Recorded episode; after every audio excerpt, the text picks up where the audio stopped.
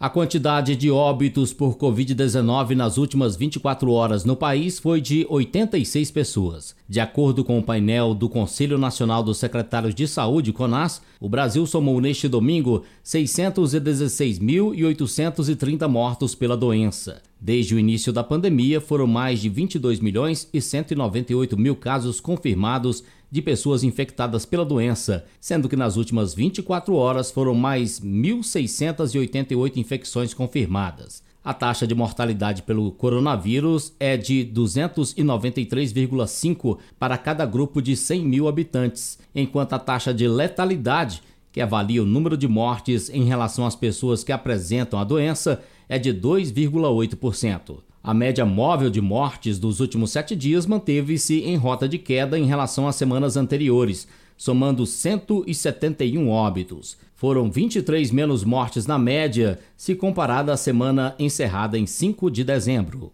Agência Rádio Web de Brasília, Alain Barbosa. It is Ryan here and I have a question for you. What do you do when you win? Like, are you a fist pumper?